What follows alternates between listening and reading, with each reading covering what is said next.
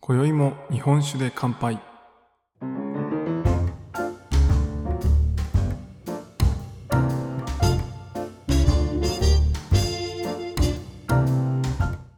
福岡の聞き酒師こと杉玉がお送りする酒林ラジオこの番組では毎回ちょっとだけ日本酒の楽しみ方や銘柄をご紹介しながら日本酒の美味しく楽しい入り口へご案内するための情報をお届けしております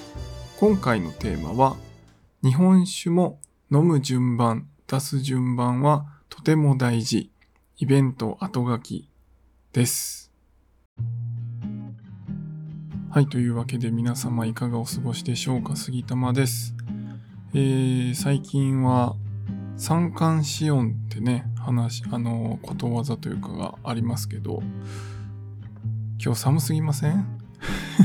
今日、えー4月15日金曜日ということで、えー今日の配信分をですね、えー今日収録しているわけなんですけど、一昨日ぐらいだったかな。一昨日とか、それぐらいは結構暑くて、全然半袖でね、外うろうろできたぐらいだったんですけど、えー昨日ぐらいからですね、えーまた寒くなって、せっかくね、ちょっともう冬物のごついのはいらないかなと思っていろいろ洗濯とかねしたんですけどまた今日パーカーとか長ズボンをもう一度出してですね、えー履いてるというか着てる状態なんですけどまあ皆さんのところいかがですかね。春ってこんなに温度差ありましたっけね。まあちょっと春がねまあお昼の陽気がとても気持ちいい日もありますけど、まあ、まだまだちょっとね寒い日が、え残ってたりするので皆さんもねこの温度変化でね、え体調崩されないようにお気をつけください。さて今回はですね、えー先日先週の日曜日ですね。あ日曜日じゃない土曜日えー先週の土曜日4月9日に、えーイベントをさせていただいた、まあ、その後書きとしてちょっとお話ししていきたいなと思ってます。で4月9日のイベントというのはえー日本酒とチーズと牛のイベントをさせていただきました。えーその様子はですね、インスタグラムの方で、えー文章とあの写真をですね、アップしてますので、よければ見ていただければと思うんですけど、まあめちゃくちゃ楽しかったですね。あの、来ていただいた方、本当にありがとうございました。で、あの、まあ、日本酒とチーズと牛って何やねんっていう話なんですけど、まあ、以前ね、ちょっと告知したりもしてましたが、あの、佐賀県の嬉野市にある中島ファームという、まあ、牧場があるんですけど、えーそちらがですね、あのチーズとか、いろんなものを作られています。で、そこのチーズがすごいあの国内でも海外でも有名になってですね、国内初のブラウンチーズと呼ばれるあの茶色いね、キャラメルみたいな色なんですけど、まあそういったこうブラウンチーズっていう、まあ、国内でもかなり珍しいまあ、海外でもですね、その国内で初めて作ったけど海外でも認められるようなそういうブラウンチーズを作ったりされてるとても有名な、えー牧場の中島ファームさんっていうところがあるんですけど、えーそちらのチーズと、えー日本酒のマリアージュというか、えーマリアージュっていうほどではなくてペアリングですね、まあ、いろんなものを飲み比べながら、食べ比べてもらおうというイベントをさせてもらったんですけど。でその時にですね、まあ、以前、えーお酒の美術館スタートウィズさんの、まあ、イベントで今回もやらせてもらってるんですがこのスタートウィズさんのイベントでチーズ職人さんが来た回がありました。で、そのチーズ職人さんの時はブランデーと合わせるという回だったんですけど、まあ、今回はですねありがたいことに日本酒と合わせるということで、まあ、なんで日本酒と合わせることになったかっていうとそのチーズが美味しいってことは、その原料もやっぱり美味しくないと美味しいチーズってできないですよね。で、その原料はじゃあどう、どこから来てるかというと、え牛さんから来てるわけですね。で、じゃあその牛さんを、えーどうやって元気にですね、美味しい牛乳を出してもらえるような、そういう環境にするかということで、えー牛を育てている大輔さんという方に今回来ていただいたんですね。なので、え日本酒とチーズと牛っていう、まあそういうちょっと変わったね、タイトルでやらせていただいたんですけど、なので僕、日本酒を伝えつつ、え牛の飼育とか、そういったこう裏側についていろいろお聞きするというイベントでした。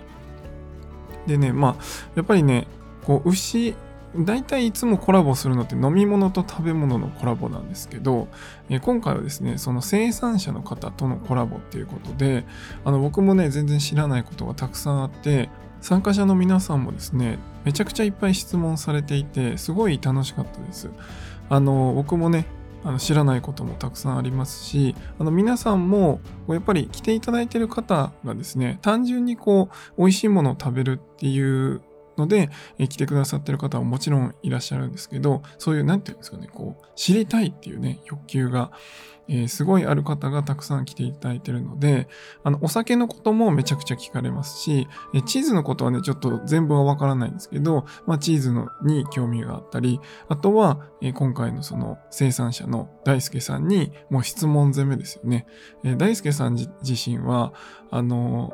こういうイベントとかで前に立つっていうことはね、今までやったことがないということで、今回ね、初めて、えー、お話しされるというので、すごい最初ね、緊張されてたんですけど、もう皆さんからもういっぱい質問が飛んできてですね、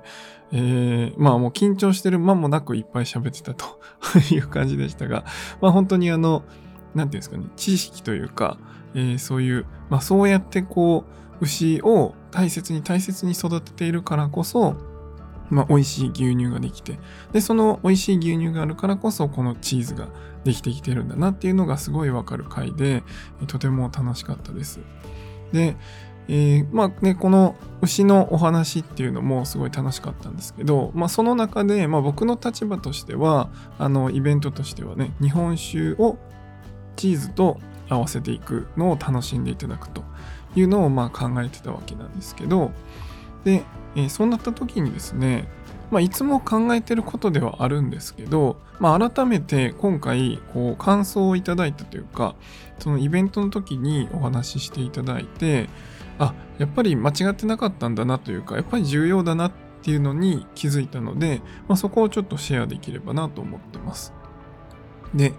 まあ、日本酒の飲む順番とかあとは飲食店の方だと出す順番っていうのを、まあ、どういうふうに考えられてるかなというか、まあ、気にされてますかっていうところですね。で、まああの別に気にしなくてもいいっちゃいいんですよ。あのね、極論言うと、別に自分の好きな順番で飲んでいただければ、まあそれはそれでいいんですけど、ちょっとだけでも、この飲む順番とか、えー、出す順番っていうのを考えていただくと、また味わいの感じ方とか、まあ、より美味しく飲めるんじゃないかなと思っています。で、えー、まあ日本酒で考えると、じゃあどうやって並べればいいのっていうのが少し難しいかなと思ったりするんですが、まあ、例えばですね、料理で考えた時に、例えばですよ、まあこんな組み合わせで食べるかは別として、えー、中華の麻婆豆腐がありますと。で、えー、お刺身、白身のお刺身がありますと。じゃあ、どっちから先食べますかって言われた時に、えー、皆さんどっちから食べますかねで、まあ、どっちからでもいいっちゃいいんですけど、例えば、麻婆豆腐から食べちゃったら、えー、まあ、口の中めっちゃ辛くなったりとか、まあ、山椒でビリビリしたりとか、まあ、味濃いですよね。で、その味濃いものを食べた後に、その白身のヒラメのお刺身とかね、タイとかをこう普通に刺身で食べたら味分かりますかっていうところなんですよね。で、えー、分かるか分からないかで言うと多分ある程度は分かると思うんですよ。だけどじゃあ順番を逆にして最初にまずタイのお刺身とかを食べてで、えー、その後麻婆豆腐を食べればどっちに対しても別にこう喧嘩しないというか味が分からないっていうことにはならないですよね。で、料理の時ってなんとなくそういうイメージがあるんで、こう順番に、あ、さっきこっちの味薄い方から食べようとか、味が濃いのは、まあ、こっち食べちゃうと他味わからなくなるから、えー、あの、後にしとこうとか、まあ、そういうことを考えられるかなと思うんですけど、まあ、一方でじゃあお酒の時ってどうかなって考えたら割とあんまり気にせずに飲みたい順番に飲んでるんじゃないかなと思うんですよね。で、まあ、僕のイベントの時は基本的にまあ3種類とか4種類とかいろんなお酒を飲み比べていただいてあの自分のお好きなタイプの日本酒っていうのをこう知ってほしいのでいろんなものを持ってくるんですけどまあ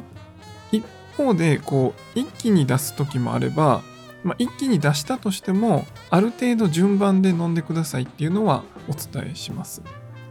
まあそれをお伝えした上でどういうふうに飲んでいただくかはもう自由にして楽しんでいただければいいんですけど、まあ、ある程度こう提供する順番っていうのを考えてます。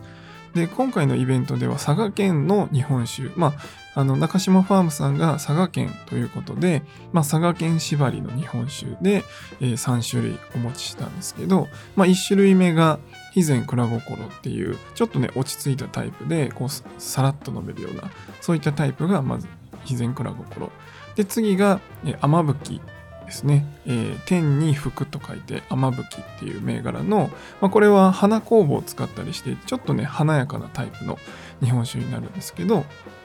まあ、これの、えー、大吟醸愛山という銘柄を出させていただいて、雨吹もね、いろいろあるんですけど、黒いラベルのやつですね。えー、それを出させていただいて、で、最後に、えー、あずま市ですね。東に市と書いて、あずま市の、えー、ワインダル熟成された、ワインダル貯蔵ですね、されたものということで、えー、勝沼醸造さんっていうですね、ワイナリーがあるんですけど、まあ、日本でも有名な、えー、ワイナリーなんですが、まあ、そこの樽を使って貯蔵した日本酒っていうのを、えー、提供させていただきました。で、これを、まあ、今言った順番にお出ししたんですよね。でそうすると、あの参加者の方からですね、えー、最初めちゃくちゃ蔵心が美味しいと思ったとで、次、雨吹き飲んだら、あこれもっと美味しいと思ったと。で、最後、あずま市飲んだら、もうこれすげえと思ったって言われてて、で、蔵心に戻ったら、なんか蔵心がちょっと物足りなくな感じたというかね、えー、そういう風におっしゃって、この順番って大事ですねって言われてたんですよね。で、まあ、僕も意図してやってはいるんですけど、まあ、それに気づいていただけたのがすごい嬉しかったですし、やっぱりこの順番っていうのは、まあ、簡単なようで難しくて、で、あんまり普段は気にしなくてもいいものではあるものの、気にすると、ちょっとしたこの旨味とか、そういったものが変わってくるなと思ってるんですよね。なので、まあ、今回このお話をシェアしたんですけど、まあ、普段モダンとクラシックっていうお話をしていて、えー、モダンライトモダンリッチですね。まあ、味が濃い薄いっていうのと、モダンっていうのは用冷蔵、クラシックっていうのは、まあ、常温とか熱燗で飲むような、ちょっと落ち着いてタイプっていうお話をするんですけど、まあ、このモダンのライトからモダンリッチ、クラシックライト、クラシックリッチみたいな、そういうこう順番で飲んでいただくのが、まあ、一番こう流れとしては味の味わいの何て言うんですかねこう濃さという意味では、えー、だんだんこう濃くなっていくっていうところでこう何て言うんですかさっき言ったこうお刺身と麻婆豆腐みたいなそういうまあ極端ですけど薄いものと濃いものっていうのを、まあ、逆にするよりも薄いものから濃いものに行く方がやっぱり味わいとしては全部ちゃんと楽しめるよっていうお話ですね。それは日本酒と日本酒でも使える考え方ですし、まあ、あんまり気にしてなかったりするのでその辺を、まあ、こう気にすることで全然世界が変わるというかその感じ方が変わるなと思っています。まあね、やっぱりそのさっき言ったみたいにワインダルみたいなだとこうワインのねこうちょっとスモーキーさというかそういうこうフレーバーがやっぱ入ってくるんですよね。でそういうのを最初に飲んでから蔵心を飲んじゃうと蔵心ってやっぱ落ち着いててこうさらっとして飲めるタイプなので、えー、それと比べるとですねやっぱり薄く感じるんですよね蔵心が。なんで、えー、そういったこうちょっとしたことなんですけど気にして飲んでみていただくといいかなと思います。ただあのご自身がね知らないものももちろんあると思うので、えー、その知らない銘柄の時はまあ、店員さんに聞いていただいて、まあ、どっちかというとまずさらっとしたところが入って、え、どっしりしたところに入っていく。で、まあ、このさらっと感じるとかどっしり感じるっていうのも実はですね、まあ、そのお酒単体もありますし、まあ、イベントの時とかもそうですけどいろんな食べ物をお出ししたらだんだんお腹も膨れてくるんですよね。でまあそういったそのお腹のコンディションも関わってくるのでどっちかというとお腹いっぱいになってきた方がちょっとどっしりしたのをちびちび飲みたいで最初はこうさらっとしたのをこうごくっと飲みたいみたいな。えそういったこう感情とかもあるのでまあそういう意味でもやっぱりこうちょっとさらっとしたものからどっしりしたものにだんだん移っていくようなそういうこう飲み方順番にしていただくのが一番こうそのお酒自身の本来の美味しさっていうのをより楽しんでいただけるんじゃないかなと思っています。それがわからない時はやっぱりお店の店員さんとかにもう聞く。でまあもちろんね自分が飲みたいものがあればもうそれを頼んでその順番でもう飲みたい順で飲んでいただければいいんですけどまあその飲みたい順の中でも、えー、こうさらっとしたものから順番に飲んでいただくという方がこう楽しめるかなと思っています。で、まあ、飲食店の方もですね、ぜひこの辺は、まあ、もうね、いろいろ考えられてると思うんですけど、まあ、特に日本酒あんまりわからない方とか、銘柄ご存じない方に対しては、やっぱりそういう風な順番で出していただけると、すごい、あの、お店の方も、お店の料理としても、こう、その旨味というかね、その一番美味し美味しい食べ方っていうか、えー、美味しい味で食べていただけるっていうところもあるかなと思うので、まあそういったところも、まあ、お互いにね、その、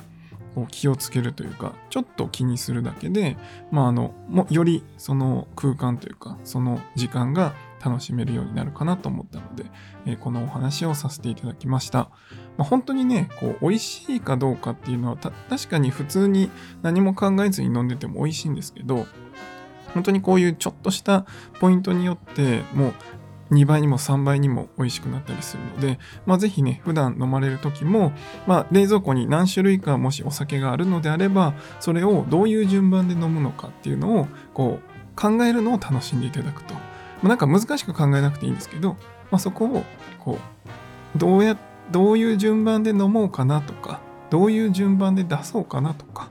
なんかそういうのも考えながら、えー、選んでいただくとより楽しみが増えるかなと思うのでぜひやってみてください。というわけでまたね、えー、イベントっていうのはえー、っと今月は多分もうやらないんですけど、えー、来月以降ですね、5月以降もまたイベントやっていきたいなと思ってますので、えー、ぜひ機会があれば皆さんお越しいただければと思います。では今回は以上にしたいと思います。酒ピース、酒のご縁で人がつながり、平和な日常に楽しみを。お相手は、スケバヤシラジオパーソナリティ杉玉がお送りしました。また次回の配信でお会いしましょう。良い夜をお過ごしください。